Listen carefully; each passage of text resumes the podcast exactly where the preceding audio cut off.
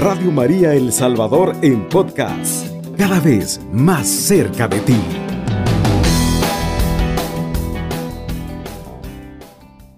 Vamos a estar pues hablando un poco acerca eh, de, de, qué es la Biblia, ¿verdad? ¿Por qué tanta importancia a este, a, este libro? ¿Por qué la iglesia insiste tanto en que podamos pues mm, eh, leer la Biblia? ¿Por qué? ¿Por qué? ¿Verdad? Pues eh, queremos, eh, queremos hablar un poco acerca de, de, la palabra de Dios, ya que viene septiembre, pues mes de la Biblia, ¿verdad? con la intención de hacer una invitación a todos aquellos que nos escuchan a que en su hogar puedan preparar un lugarcito muy especial eh, a la palabra de Dios durante este mes, pero durante este mes y qué bonito sería pues de que, eh, de que cada día puedan leer eh, mínimo un salmo, ¿verdad? Un salmo diario durante este mes, ¿verdad? ¿Para qué? Para que puedan acercarse a, este, pues a, Dios a través de su palabra. ¿Por qué decimos acercarse a Dios a través de su palabra? Bueno, pues ya lo dice San Juan capítulo 1, versículo 1. En el principio era la palabra, la palabra estaba con Dios y la palabra era Dios.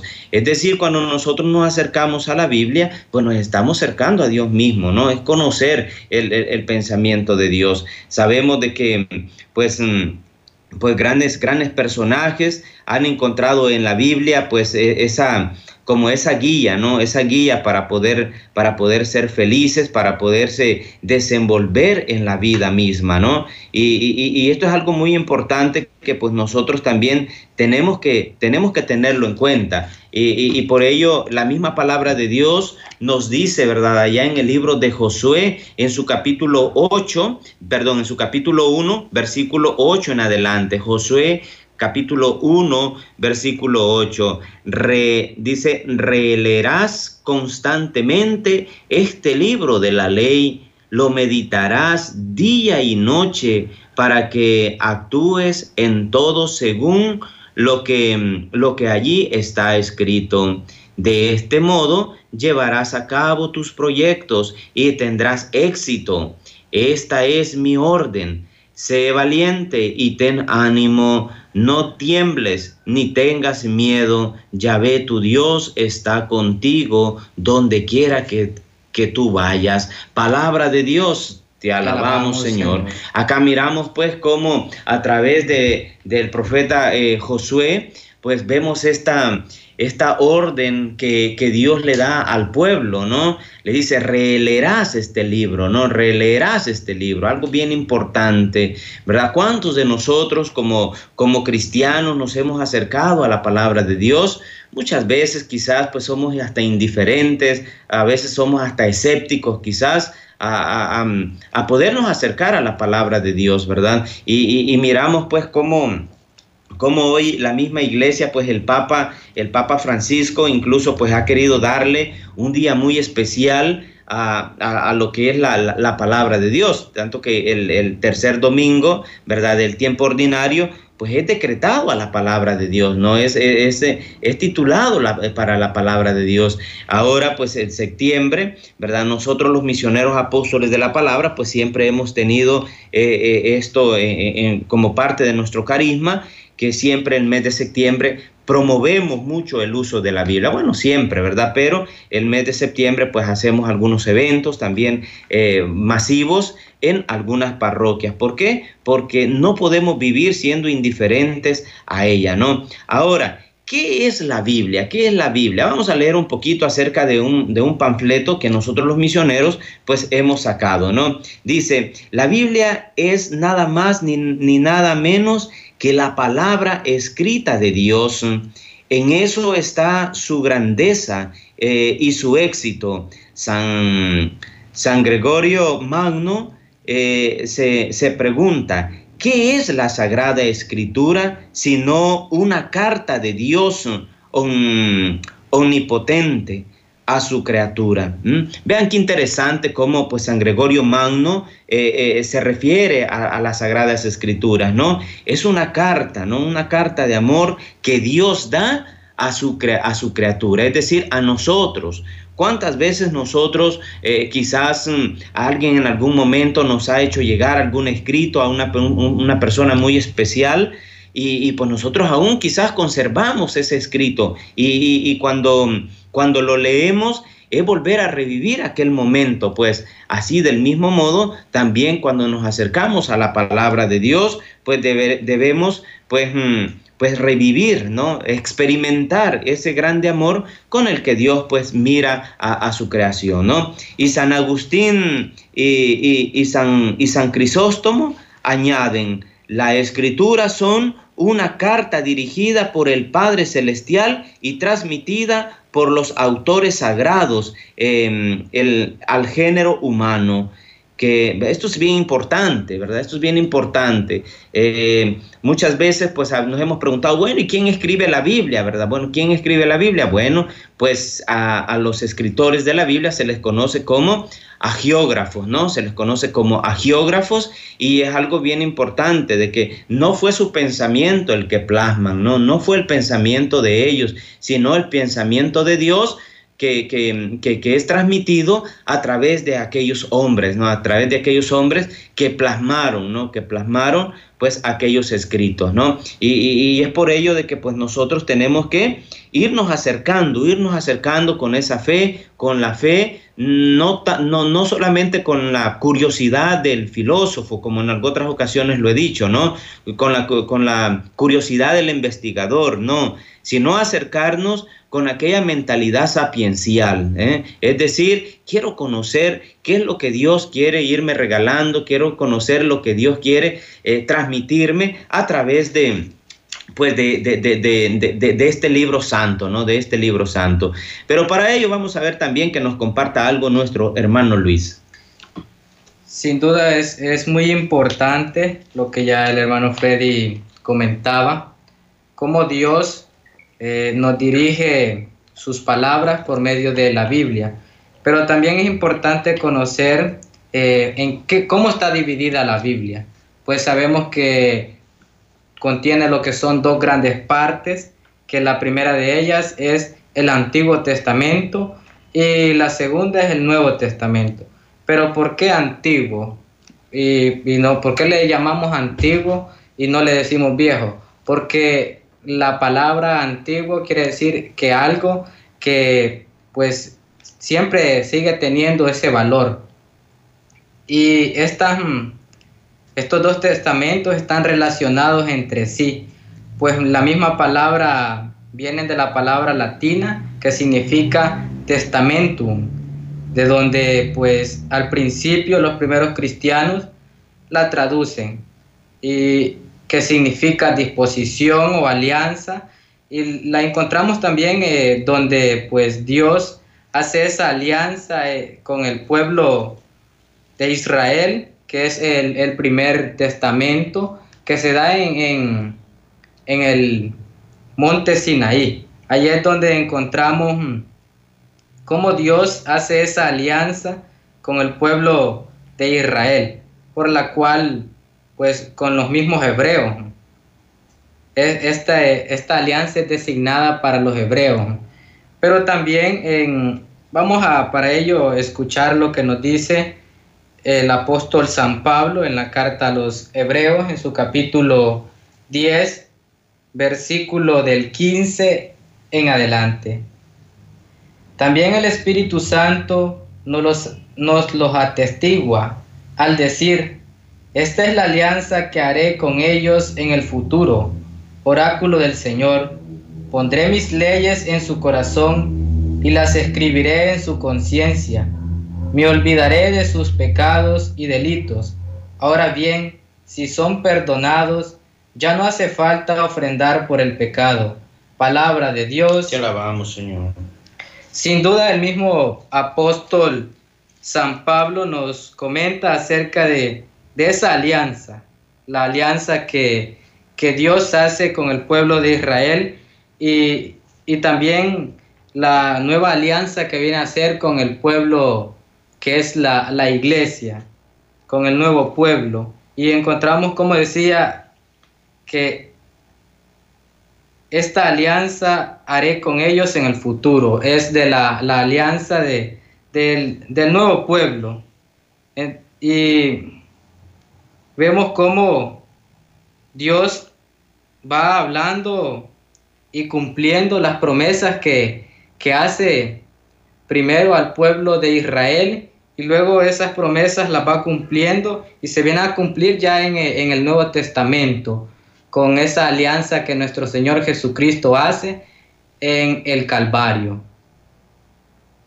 Es así pues como miramos, ¿verdad? Algo bien importante eh, acerca pues de, de, la división, ¿no? De la división de la Biblia, ¿verdad? Cómo es que existe pues el Antiguo Testamento, qué es lo que nos viene a revelar y también el Nuevo Testamento, ¿no? Pero también es importante que podamos ver dentro de siempre de la división, eh, bueno, ahorita hemos visto la división eh, general, pero también encontramos la división numérica de la Biblia, ¿no? De la, de la Biblia. Y para ello pues encontramos eh, la división eh, Otanaj, ¿verdad? Que es de, la, de, la, mm, de los judíos, pues esta contenía 39 libros eh, y en la división, eh, y esta misma se divide en tres grandes, en tres grandes partes, ¿no? Sea, la Torah, que es la instrucción, o sea, la ley, ¿verdad? Por ejemplo, eh, podemos ver el Pentateuco, ¿verdad? Los primeros cinco libros de la Biblia, que es Génesis,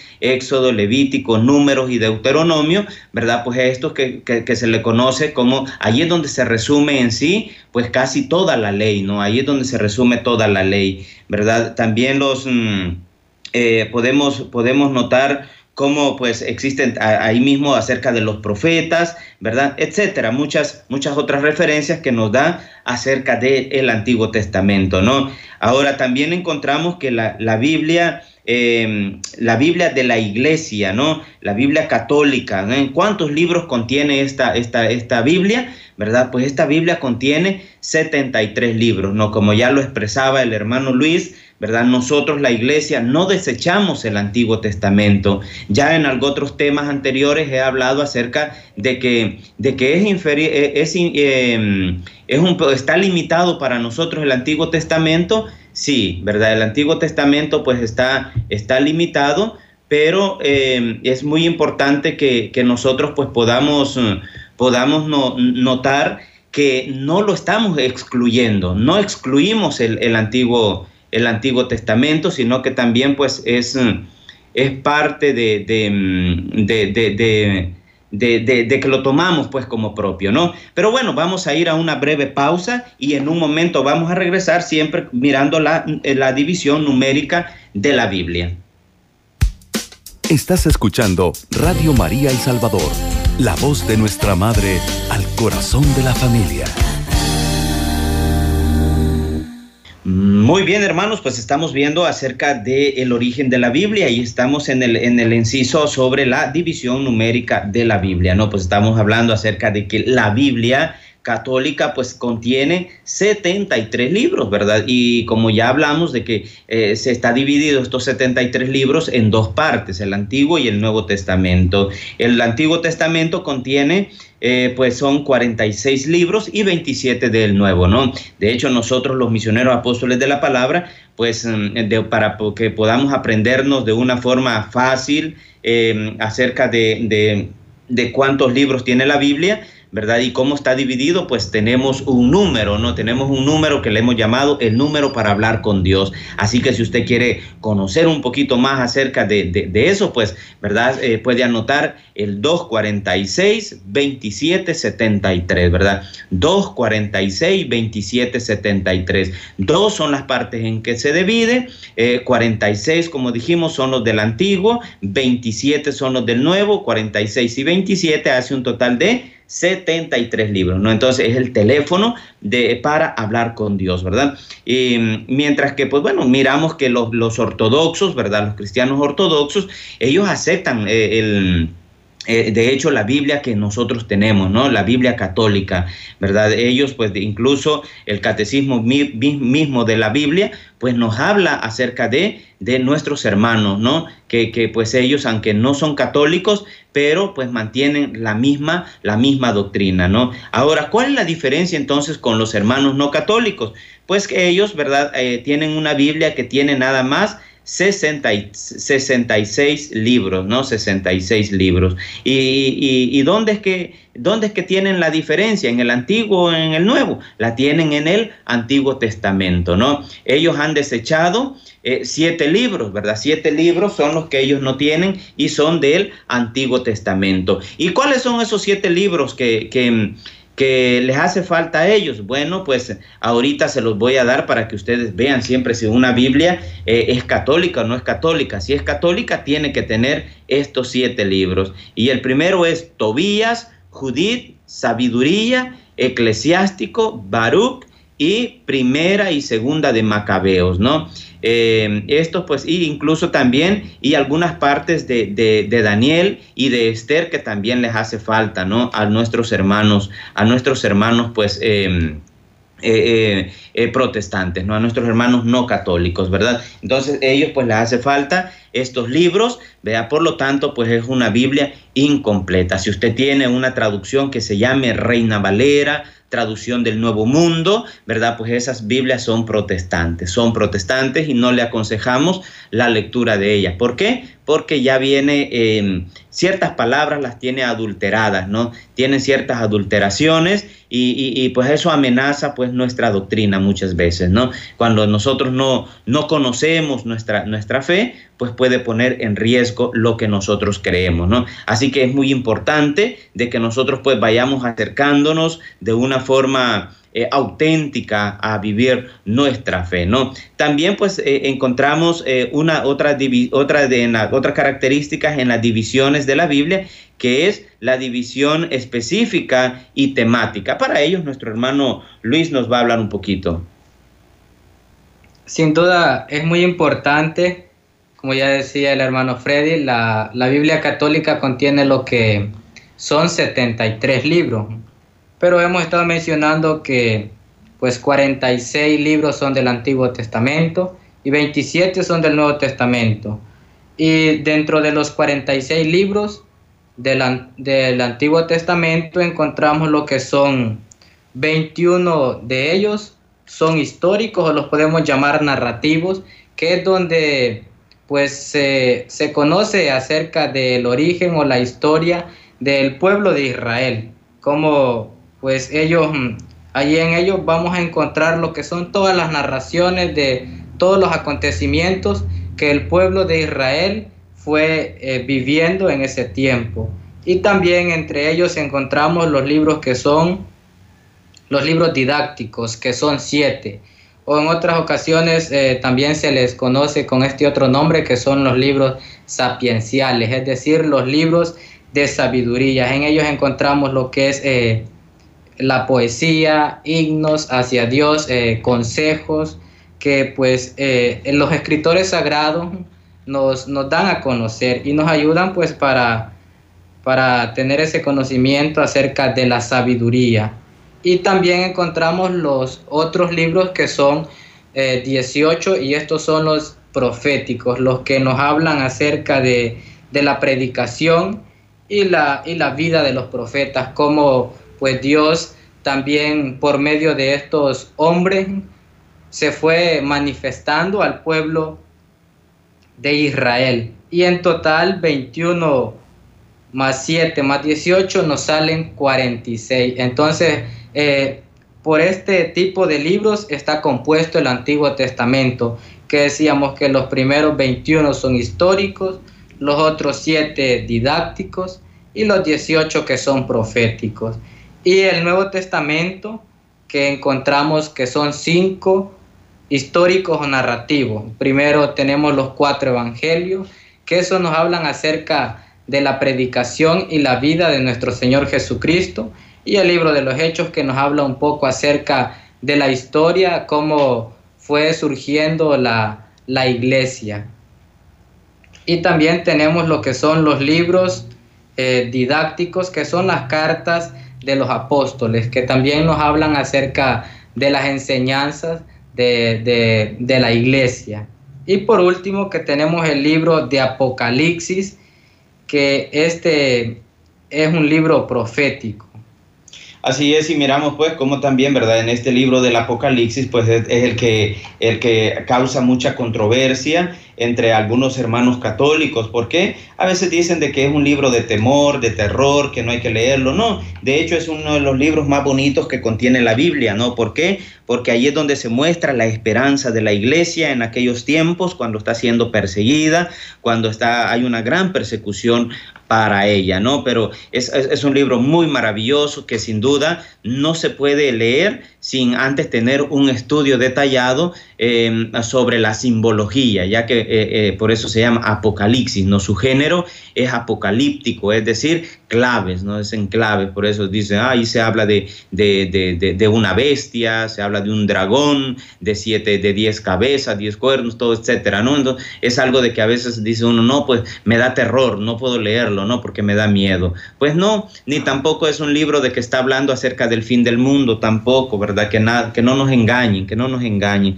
No habla acerca de algunas cosas, ¿verdad? Contiene, pues, este, mm, un, contiene un lenguaje también escatológico, ¿no? Nos habla un poco acerca de la escatología, algo que pasará ya una vez en la Jerusalén celestial, ¿no? pero eh, eh, pues nos está hablando un tanto más del fin de, mm, de, del imperialismo romano que se vivía en los primeros, en el primer siglo, ¿no? Allá estamos hablando, pues, en el año 100 después de Cristo, ¿no? En ese tiempo, ¿verdad? Por sabemos que el libro del Apocalipsis se escribe entre el año 96, 95 al, al año 100, ¿no? Por ahí así es donde se escribe, ¿verdad? Por el apóstol San Juan, ¿no? Pero bien, también ahora, cuando estamos hablando de que se escribió y todo, bueno, nosotros leemos una Biblia en español, en, en Estados Unidos una Biblia en inglés, ¿verdad? O aquí también personas que son bilingües, ¿verdad? Pues mantienen eh, eh, en otros idiomas. Ahora, ¿se puede correr el riesgo de que una Biblia quizás pierda su pierda su sentido auténtico entre tanta eh, traducción?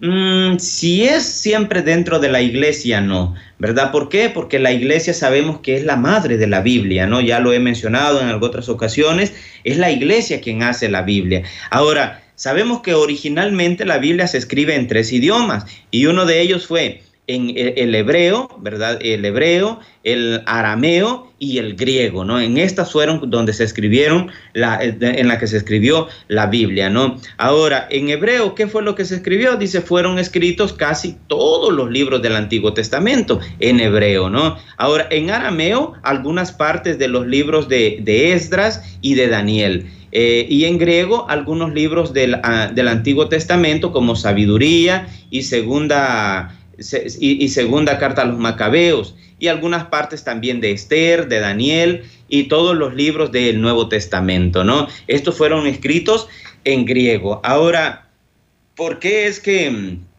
que nosotros tenemos pues una Biblia en español, ¿verdad? Pues es nuestro idioma, es nuestro idioma y esto pues se lo agradecemos también a un gran hombre de Dios que miró la necesidad, motivado siempre por el Espíritu Santo, que fue el Papa Damaso, ¿verdad? Quien pues da, da esta, eh, esta delega, eh, delega esta tarea importante a un gran santo, ¿verdad? Que es San Jerónimo. Yo no me voy a meter a hablar un poquito de San Jerónimo, sobre eso nos va a compartir el hermano Luis en dentro de un momento, pero es gracias, gracias a él, ¿verdad? Que, que, él pues que entendía eh, estos idiomas, fue que tradujo eh, de, de, del texto original pues a, latín, ¿no? Entonces, y nos sacó una traducción que se llama la vulgata, ¿no? La vulgata, es decir, vulgo, vulgata viene, vulgo viene de pueblo, ¿no? Es decir, la Biblia del pueblo, ¿no? La Biblia del pueblo, eh, y pues es, gracias a él, ¿no?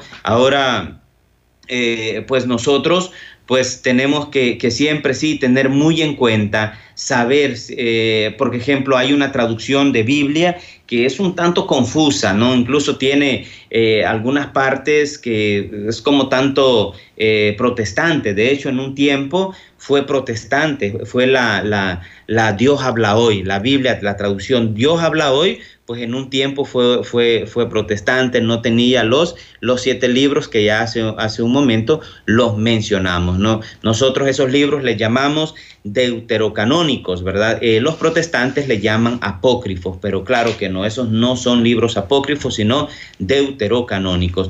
Vamos a, aquí a permitirle al hermano Luis que nos comparta acerca de la, tra, de, de la traducción de la Biblia.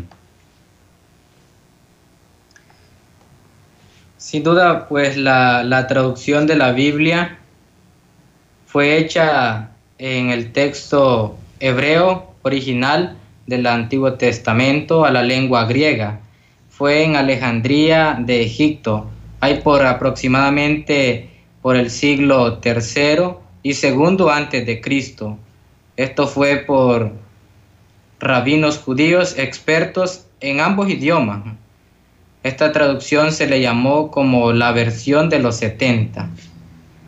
De la de Aquila, proselito judío, en torno al año 130 después de Cristo, finales del siglo II, y también Orígenes hizo una de las obras más monumentales de la antigüedad, conocida como Exalpla Biblia, porque el texto estaba dispuesto en seis columnas que comprendían el texto sonático hebreo en caracteres hebreos, el hebreo transcrito en caracteres griegos y la versión de Aquila, la de Simanco, el texto tradicional de los 70 y la versión de Teodosio. Hubo traducciones al siriaco, el la Biblia Betus siriaca, la Biblia Peshita, al copto la forma reciente de la lengua egipcia. Así es, pues miramos cómo pues las ciertas traducciones ¿no? que han venido existiendo a lo largo pues de, de los tiempos, ¿no? Ahora, como ya mencionábamos también, pues es gracias a pues de la Vulgata es de donde se derivan pues muchas otras, otras traducciones, ¿no? Entre ellas, pues sabemos que una de las que tiene mejor, mm, eh, pues eh, como que eh, es más propia acerca del texto original o que se acerca más al texto original, pues ya sabemos es la, la, la, vulgata, ¿no? Como, como ya mencionábamos, ¿verdad? Y claro, desde luego a ella es que se que se viene la Jerusalén, ¿no? O sea, es la Jerusalén la que incluso para un estudio bíblico más acertado, pues tiene que ser esa Biblia, ¿no? Pero bueno, vamos a una pausa, recordarle, ¿verdad?, de que este próximo segmento es el suyo para que usted también pueda compartir qué piensa usted acerca de la Biblia, ¿no? O si tiene alguna pregunta, pues también puede hacerla, ¿no? Vamos a la pausa. Estás escuchando Radio María El Salvador un instrumento de la nueva evangelización. Muy bien, hermanos, pues gracias por seguir en la sintonía de este su programa, escuchando este tema que es qué es la Biblia, ¿no? Cómo surgió la Biblia. Pues ya mencionábamos, ¿verdad? Que hay distintas traducciones, ¿verdad? Y que pues gracias al trabajo incansable que hizo este gran santo, ¿verdad? Que es al, que se celebra el mes de septiembre. Por eso es que se, se deja también en, en, septiembre, ¿verdad? Se le delega como el mes de la Biblia. ¿Por qué? Porque el 30 se celebra a San Jerónimo, ¿no? Es su fiesta, ¿verdad? Él que fue el que hizo este, este enorme trabajo que sin duda ha hecho mucho bien a la vida de la iglesia. Em, eh, encontramos pues como, como también eh, es, de, mucha importancia que el católico se acerque a la Biblia no con una mentalidad mágica, como muchos, por ejemplo, en su casa tienen la Biblia, allá abierta en el Salmo 23, ¿no? Donde dice, el Señor es mi pastor, nada me pasará, ¿no? Nada me faltará. Entonces, pero lo tienen desde una manera eh, como esotérica, ¿verdad? Ah, lo tengo, aquí tengo esta Biblia abierta, aquí no van a entrar malos espíritus, ¿no? Resulta de que muchas veces, pues la persona misma es la que anda el mal espíritu, ¿no? Porque nunca la lee. Cuando uno no lee la palabra de Dios, pues sin duda es porque, porque hay algo dentro de nosotros que se opone a acercarse a este encuentro con la palabra, ¿no? De hecho, Pues la Biblia es, es, algo muy sagrado, como mencionábamos al inicio, ¿verdad? Es un encuentro con nuestro Señor. ¿Por qué no nos gusta leer la Biblia? Bueno, pues esa es una señal no buena, no, no buena, sino que eh, pues deberíamos de, de, orar o si es posible, pues pedirle a alguien que ore por nosotros el por qué cuando no nos acercamos a la Biblia, ¿no? Hermano Luis, adelante. Ya decía de cómo el Papa San Damason del año 366 al año 384, hace la encomienda a San Jerónimo, ahí por el año 382, para que pueda hacer la revisión del texto latino. Sin duda, la, fue una de las obras de que San Jerónimo eh, comenzó a, traducir directamente del hebreo todo el Antiguo Testamento al latín.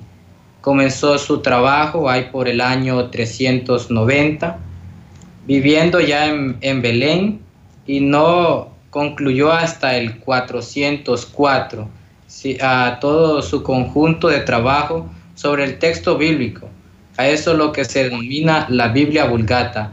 Vemos como San Jerónimo, eh, con este gran trabajo que inicia ahí por el año 390, decíamos, a lo que es la traducción. Y en términos generales, puede afirmarse que el texto de la Vulgata es bueno, particularmente allí donde San Jerónimo hizo una labor de traducción directa. Con todas sus limitaciones, la Vulgata era incomparablemente superior a la versión antigua. No obstante, da la diversidad de la labor de San Jerónimo sobre los textos, un juicio sobre la Vulgata no puede ser uniforme. En el Antiguo Testamento la revisión fue sustancialmente buena, aunque demasiado ligera. Utilizó excelentes códices griegos, probablemente del tipo de códice vaticano y códice siniático. Sin duda, eh, San Jerónimo eh, dedicó su vida para lo que es la traducción de la Biblia, que estaba en hebreo, y se la traduce a, latín. Vemos cómo pues eh, es revisada y aunque no, no tardó mucho, mucho tiempo, ahí encontramos como la dedicación de este gran santo para, para traducir la Biblia que ahora conocemos como la Biblia latinoamericana o latina en, latín, que es la que nos ayuda pues para, para conocer más de Dios. Es así pues como también podemos darnos cuenta ¿no? Eh, de, de, de, esta, de esta obra maestra de la iglesia. Yo invito a mis hermanos no católicos que antes de mirar eh, y criticar a la iglesia católica le deberían de dar gracias mejor, ¿verdad? Por este trabajo que, eh, que pues hicieron, ¿verdad? El Papa Damaso. Gracias a ellos es que tenemos la Biblia, ¿no? Gracias a la iglesia. Tenemos unos mensajitos por ahí, vamos a escucharlos. Así es, tenemos una nota de voz. Buenos días, hermanos. Eh, qué bonito programa el que están este, este, explicando. Pues fíjese que se me olvidaron los libros que no tienen este, la Biblia de los otros hermanos separados. Yo quisiera anotarlos, me los podía repetir, por favor. Le hablo de aquí de San Pedro, San Pedro Perulapán y habla Gladys Rodríguez. Muchas gracias.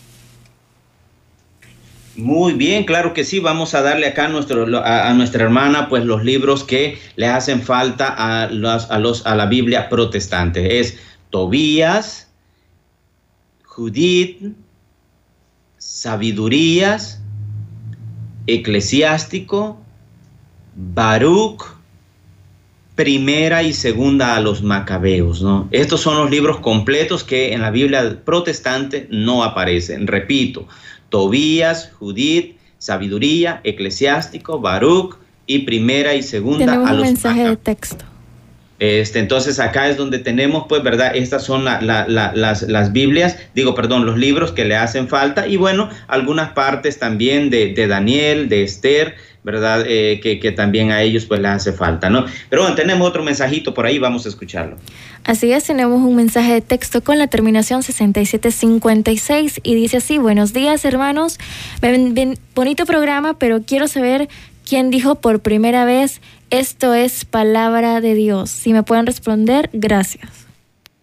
Muy bien, pues verdad, quien, quien pues dijo quien, este, que era palabra de Dios fue la iglesia, ¿no? La iglesia. Y desde luego si fue el Papa Damaso, ¿verdad? Que buscó, que buscó todo, todo este, mm, eh, este entorno para poder recopilar todos estos, estos libros, pues pues sin duda pues fue la iglesia. La iglesia es la que nos dice que es palabra de Dios. Es más, es la que nos da la seguridad. Por ello es que eh, la palabra de Dios se da, no solamente la tenemos contenida en la Biblia, no solamente la tenemos contenida en, en, 73 libros, sino que también la tenemos transmitida a través del magisterio de la iglesia, ¿no? Eh, sería un error eh, caer en que la palabra de Dios es solamente la Biblia, no. ¿Verdad? Y desechar lo del magisterio. No, no podemos, ¿verdad? Eh, el magisterio va enriqueciendo día con día el texto sagrado también, ¿verdad? Así que, pues ahí a nuestro hermano o hermana, ¿verdad? Le, le, le, pues le, contestamos, ¿no? Que quien dijo fue la iglesia, ¿no? La iglesia, este, eh, que, que, era palabra de Dios, eh, lo que teníamos en la, en la Biblia, ¿no? Ahora, ya antes hemos hablado que los que escribieron la Biblia fueron, pues... Mm, fueron pues personas que también tenían su cultura. Vea, se escribió en, distintos lugares, por distintos escritores, ¿verdad? No fue solamente uno el que dijo, ah, bueno, voy a escribir estos 73 libros, ¿no? Entonces eh, eh, es este, muy importante pues, pues ver de que fueron, fueron, em, este, fueron pues varios personajes, ¿no? Bien, con mucho gusto vamos a, repetir de nuevo pues los, los libros que no tienen eh, nuestros, nuestros hermanos eh, eh, en, su, en sus traducciones no católicas, ¿no? Y es Tobías, Judith, Tobías, Judith, Sabidurías, Eclesiástico, Baruch y Primera y Segunda a los Macabeos, ¿no? Estos libros son eh, completos, les hacen falta a nuestros hermanos no católicos y también algunas partes de Daniel y de Esther. Eh, así que, pues, ¿verdad? Eh, repito, Tobías, Judith, Sabiduría, Eclesiástico, Baruch y primera y segunda los Macabeos. Tenemos una llamadita al aire, Ave María Purísima. Sin pecado concebido. Adelante con su comentario, hermano. Sí, este, quería opinar sobre el Apocalipsis. Adelante. Eh, hay un librito del padre Xavier Alegre. Este, él es un jesuita. El tema del librito se llama Apocalipsis, Esperanza y Liberación. Mira que bonito pues porque él, él, da conferencias sobre ese libro y le saca uno de todas las dudas que puede tener y como dice usted, los temores que uno puede tener. Ahí habla del simbolismo y el contexto, por qué, dónde y por qué se escribió el Apocalipsis. Así de que recomiendo a los hermanos que les guste leer y que puedan conseguir ese libro, es pequeño, así se llama, el Padre Xavier Alegre, eh, se llama Apocalipsis, Esperanza y Liberación. Yo creo que en la UCA lo pueden encontrar. Muchas gracias. Bueno, hermano, le agradecemos ahí por su comentario, ¿verdad? Y, bueno, qué bueno de que nos recomiende una lectura que nos puede ayudar para nuestra fe, ¿no? Pues sin duda, ya mencionábamos, el libro del Apocalipsis no se puede entender fácilmente, así que yo sí recomiendo, ¿verdad? Que ojalá pues acercarnos a nuestra parroquia para que haya un, curso en el cual pues podamos, eh, nuestro párroco, ¿verdad? o alguna persona capacitada para podernos dar un estudio, al menos lo, básico del libro del Apocalipsis. No es un libro maravilloso, ¿verdad? Pero que tenemos que entenderlo. Pues nosotros los misioneros, apóstoles de la palabra, siempre pues mantenemos, ¿verdad? Por, nuestro, por medio de nuestro amado eh, fundador, el padre Flaviano Amatuli Valente, él tenía una frase muy importante que es muy sonora en este tiempo, ¿no? Es Biblia para todos, eh, Biblia para todo, todo con la Biblia nada sin la Biblia, ¿no? Entonces, este, es decir, eh, impulsar la palabra de Dios en la catequesis, impulsar la palabra de Dios en la Santa Misa, impulsar la palabra de Dios en toda la formación presacramental, en el Santo Rosario, eh, en todo, en todos los aspectos. ¿Por qué? Porque todo lo que hacemos es bíblico. Eh, en la Santa Misa escuchamos las lecturas, las lecturas, los salmos, son parte de la Biblia. Eh, no, que no permitamos que la hojita, eh, el misal, con mucho respeto, ¿verdad? Con mucho respeto a, a nuestros amadísimos padres, ¿verdad? No permitamos que la hojita, la hojita sustituya a la palabra de Dios, ¿no? ¿Qué es lo que sucede? ¿Es palabra de Dios? Sí es palabra de Dios, pero ¿dónde queda esa hojita después? A veces queda debajo de la cama, a veces eh, si no tienes para prender fuego, quizás hasta la utilizas para ello.